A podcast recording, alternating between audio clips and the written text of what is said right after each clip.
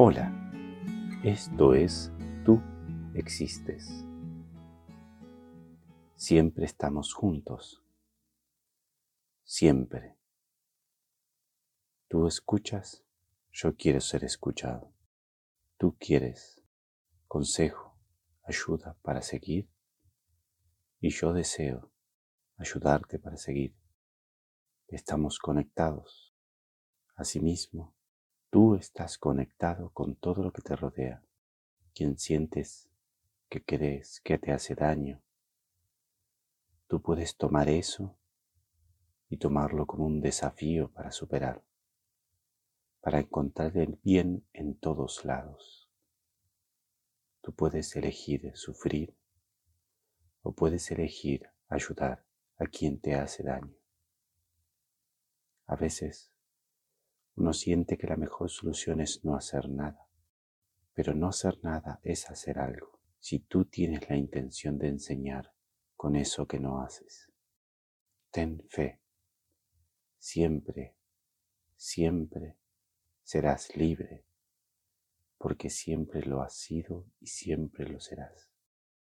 Aquí estoy yo para escucharte. Si tienes alguna pregunta, puedes escribir a hola arroba tuexistes.org. Hola arroba tuexistes.org. Hoy vamos a hablar del bien. El amor no tiene nada que ver con los afectos, con el cariño, con las caricias, con una pareja con tener una relación sexual.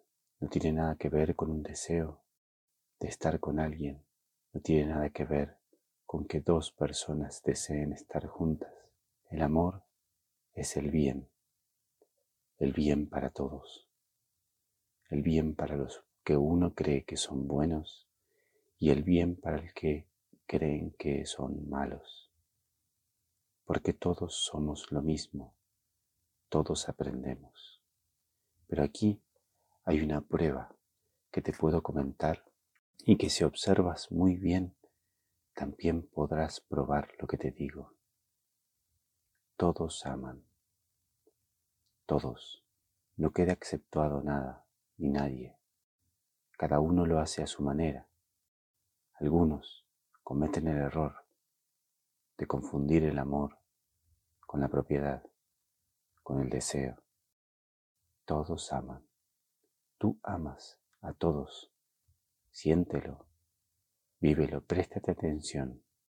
Cuando tú callas, cuando tú dejas pasar a alguien, cuando tú sientes piedad por una persona necesitada.